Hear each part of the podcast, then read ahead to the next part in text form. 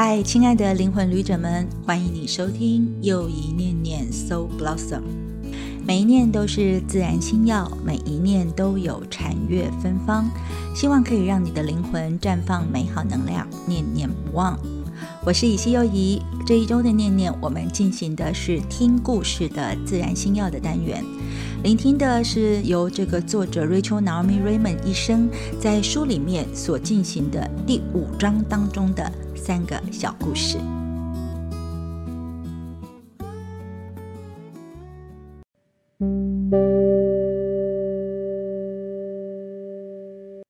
我们一起阅读进入的是《自然星药》当中的第两百页，篇名是“用心来看”。Rachel 医生说。唯有重新去看，才能看出我们是什么人；也唯有能这样看我们的人，才会看出我们的特质，从而也使得我们认识自己、了解自己。第一次有人这样看我时，瑞秋医生说我还很小，大概只有三岁。那个人是瑞秋医生的教父，住在另一个城市里面，我们从没有见过面。在他临终之前，家人决定把我带去给他看看。记得当时母亲告诉我要去看看我的教父，因为他快死了。只因我小的还不明白什么叫做死亡，所以每天巴望着那天快点到。碰面那天的细节我记得很清楚，尤其是教父躺的那张床，漆黑的木雕，床面很高，我不曾见过。母亲抱着我俯瞰下去，床上躺着的是一位老人，双目闭着，一动也不动。他瘦的仿佛只剩一层皮，棉被盖在身上，几乎看不出隆起。妈妈把我搁在她和墙壁之间，轻声嘱咐我：“乖乖，别乱动。”我没有听，眼睛一直盯着老人看。这时，妈妈听见老人的女儿在厨房叫她，于是转身去看看有什么事。妈离开房间后，老人睁开了眼睛，望着我。我还记得他的眼珠子是蓝色的，散发着柔和的眼神。这时候，他低声唤着我的名字，好像有什么话想跟我说。我虽然小，但多少还晓得，那意味着他有悄悄话要说。婴儿便把身子靠了过去，他脸上漾起了一个美丽的微笑，对我说：“我一直巴望着看见你。”我们家族很重视门第、学识和教养，忌讳轻易的去表露出情感，所以当看见老人的眼神及微笑中饱含着挚爱和疼惜时，我第一次有那种受欢迎、被看重的感觉。他的手搁在被子外，在微笑下，一只手向我滑近了一些，随后闭上了眼睛。再隔一会儿，他深深地舒了口气，然后就动也不动了。我仍坐在那里，回想着他的微笑，直到妈妈回来。他近前仔细看着老人的脸，随之一把的抱起我，跑出了房间，因为我的教父死了。爸妈其实很内疚，在教父死的时候，把我一个人搁在他身边。当时虽然是四零年代，但他们怕我受到惊吓，还是找了一位孩童心理医师为我治疗。然而我却有另外一种感受，多年以后才把实际的情形告诉爸妈，以及他对我的不寻常意义。其实这个小故事对我来说，我看了读了是非常非常的感动的。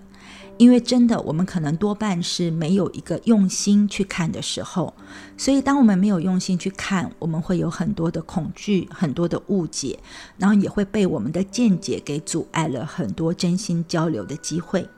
所以，其实也许真的就是像 Rachel 医生分享的一样，我有重新去看，可能才能看出我们是什么样的人。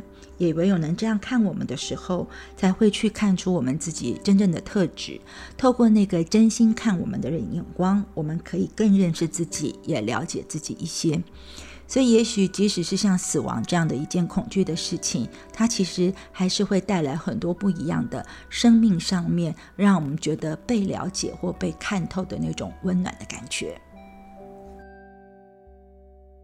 今晚的自然星耀当中的第二个故事，我们来到的是第两百零二页当中的关怀得看得见。瑞秋医生说。癌症患者经常会觉得自己在住院治疗的期间被隔绝的厉害。我想，这种孤独感很可能是会减弱他们的求生意志。然而，当我们如果觉得有别人在关怀时，就能有更大的力量去面对未来那些不可知。瑞秋医生他分享了他经常运用的一种仪式，帮助癌症病人度过这样的关头。这种仪式虽然简单，但是非常管用。他行之超过了二十年。每当要给癌症病人进行放射治疗、化学治疗，或者是切除手术之前一日，我就会请病人跟家人或好友一同聚集做个仪式。不管来的人是多是少，重要的就是要让彼此的心连在一起。在聚集之前，瑞秋医生会要病人找来一个普通石头，还有一捧泥土，然后就请所有的人大家围坐成一个小圆圈，要每个人轮流讲述生命中曾经面对过的危机，到底最后是怎么样度过的。讲述的内容没有限制，可以是某个亲人的过世，也可以是失业或者离婚。甚至是曾经生过的重病，轮到哪个人讲的时候，手里就要握着病人所捡来的那个石头。在讲完自己的遭遇之后，便要归纳出度过难关的个人特质。比如说，使我度过那段困境的是毅力，或者是说，凭着信心才使我脱离痛苦。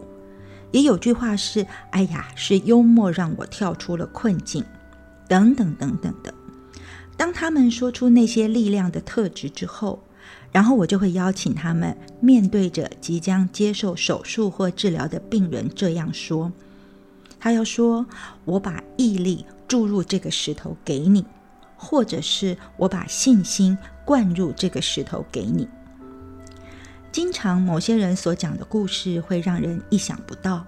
有些人会讲幼年的时候，或者是战争的时候发生的事。有些事情根本就是别人，或者是连家人也不晓得的故事，乃至于会归纳出大家想都没有想到的特质。这个简单的仪式，经常让参与者感动，拉近彼此间的距离，也振奋起大家的意志。在每个人说完自己的故事后。最后，那个石头就会交给病人，作为他住院治疗期间身心遭受煎熬时候的支持力量。我就有几位病人在要做放射治疗、化学治疗或者是手术之前，就把那个石头用胶带粘贴在手掌心内或者是脚底板下。这些年来，在我们的圈子里，有许多的肿瘤科或外科医生都晓得这种仪式，从而就会对那个石头都小心翼翼的，唯恐对病人的心理造成影响。有位医生就因为加护病房中某位病人的石头被包在床单里送去洗，甚至呢，他就命令手下的这个护理师要去翻遍整个洗衣房。我就询问这个医生为何要这么说，这个医生就说：“哦，我曾经预告说，有些病人就是因为掉了那个石头，简直懊恼的不得了，甚至认为自己活不成了，也不管切除肿瘤的手术做得有多成功。因此，只要对病人的病情有帮助，什么事我都愿意做。在进入放射室、化疗室或者是手术室之前。”事实上，有哪一个人不是带着众人的祝福、祝愿、祈祷，或者是祈福、期望等等进去的呢？而那个石头似乎是一个再清楚不过的象征，提醒病人这个世界是那样的美丽，它拥有那么多的力量，在一个极度讲求科技的环境下，那个石头把人和土地连在一起。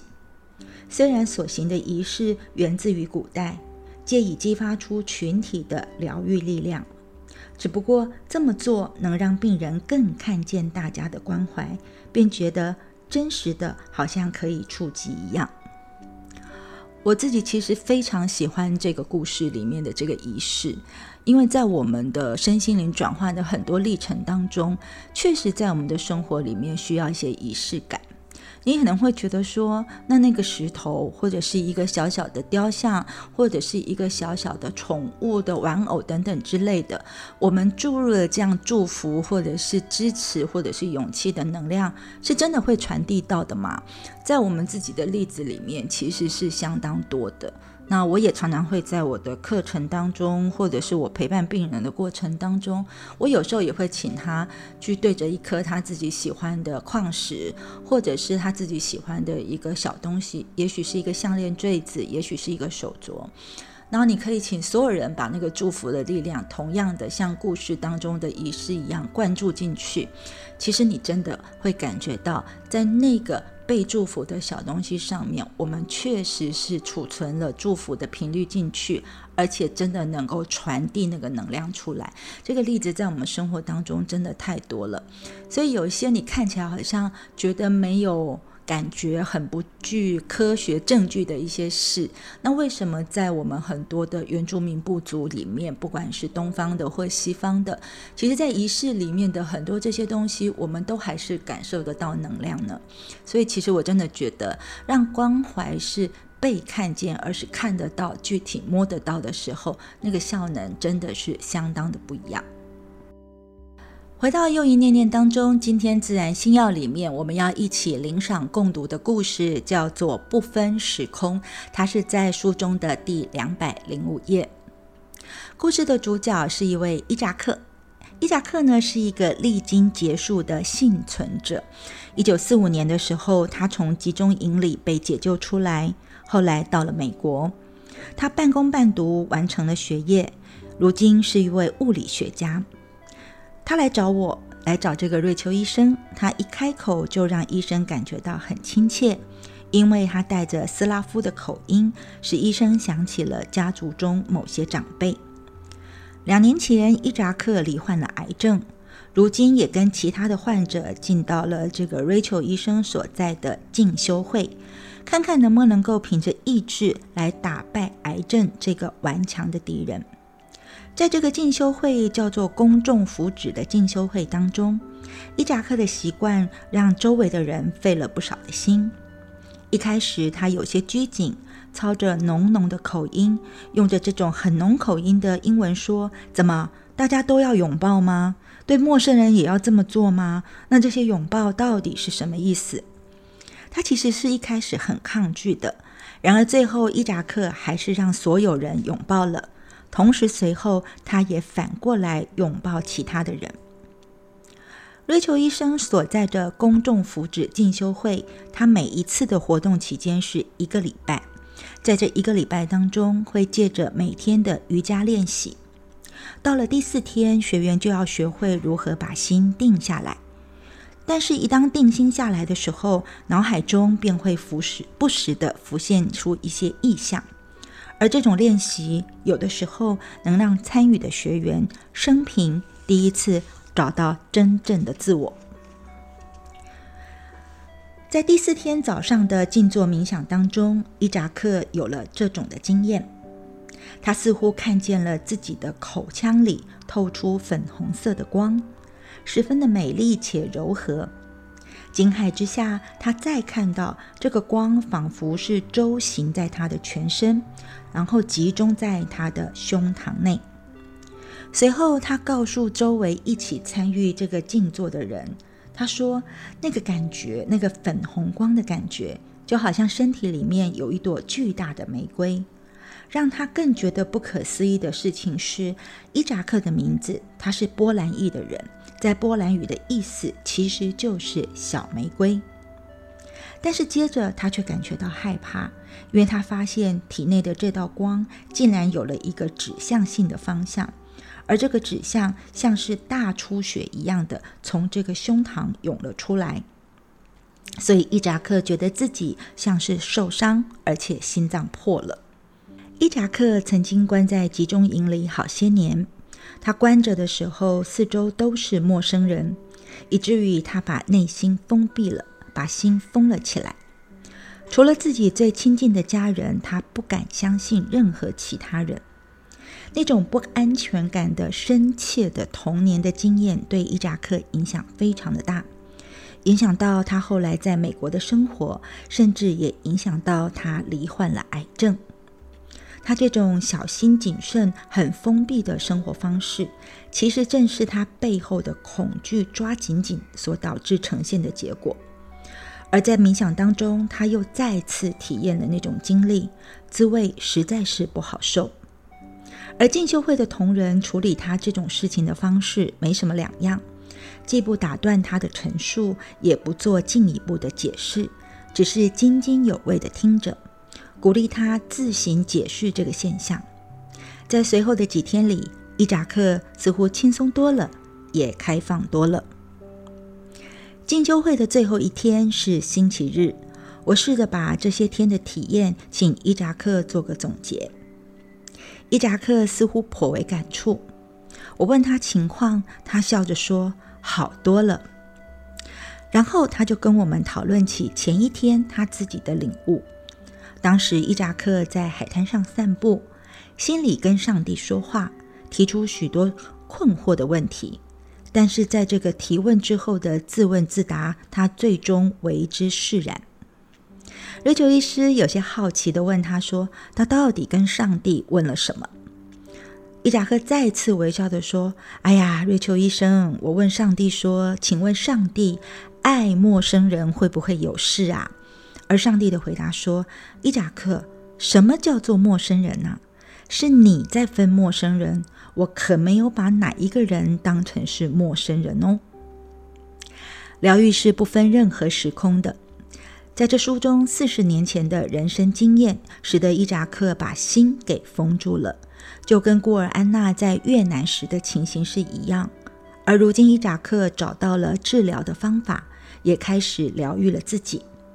在疗愈的奋战过程当中，我们必须调整生活方式。或许致命的疾病让我们不得不重新的审视生命，不过却也让我们第一次好好的生活。说实在的，我自己也还蛮喜欢这个小故事的。这里面呢，提供了很多让我们很有感觉的事情，比如说，在我们灵气学习的过程当中，很多人都会说，或者是我会跟很多学生说，我们要知道，疾病是带着善意来的，你不要觉得你是被惩罚，或者是被。呃，处理或伤害的。如果你可以用这样的角度上来看的时候，你可能会觉得疾病让你重新的去审视你自己的生命的历程，或者是生活的模式。然后呢，它会帮助你可能去改变一下一个新的方式，让你可以呢过得更好一点。甚至呢，在这些过程当中里面，你可能就会发现说，刚才伊扎克的小故事里面，其实有提到上帝说的那句话。意思就是说，上帝也好，菩萨也好，神明也好，他们没有在分那些你我他的那些分别心，只有我们人类在分嘛。所以呢，我们并没有，并不需要把其他人都当成陌生人。其实我们是可以爱每一个众生的。还有呢，再次的印证，在这个故事当中里面，静心真的很重要，很重要，很重要。一分钟静心。我们在自然星耀分享的小故事之后呢，我们也要开始持续的进行一分钟静心了。而这次我们的一分钟静心名称叫做魔杖，就是呢那个很像权杖的那个魔杖。啊，那或许呢，你也像我在叙述的故事当中的很多主角一样，觉得自己被分割成许多的碎片，那有很多自己不知道或遗忘的部分，所以呢，跟自己理智的心、情感的心，还有身体，基本上都已经是隔离、没有连结了。或者你开始觉得不信任，或者是根本不承认我们自己的直觉。但我一直在讲，直觉在我们之内。所以不要向外寻找，只要重新连接就好。所以，请你开始想象，想象在你的头、心脏、脊椎尾端的中心各有一颗小星星。然后我们现在要从头开始，利用呼吸把这些星星连成直线。现在，请你吸气，把这条线从心脏延伸到头，然后你呼气。把这条线从心脏的那颗小星星延伸到脊椎尾端的小星星，持续做这个动作。吸气向上延伸，吐气向下延伸。吸气向上延伸，吐气向下延伸。每一次在吸气跟吐气的过程当中，这个线段的连接会帮助你开启并且加强你的内在魔力。所以这条线从我们的头、心脏到脊椎尾端的这条线，其实就是直觉的沟通线。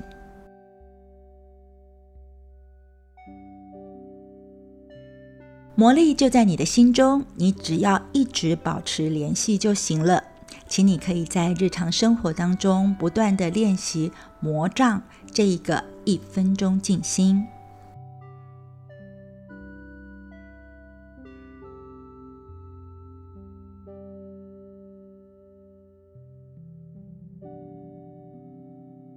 非常感谢你的聆听，在下周四晚间同样的时间，请你继续让又一念念陪伴你。我们下次再会。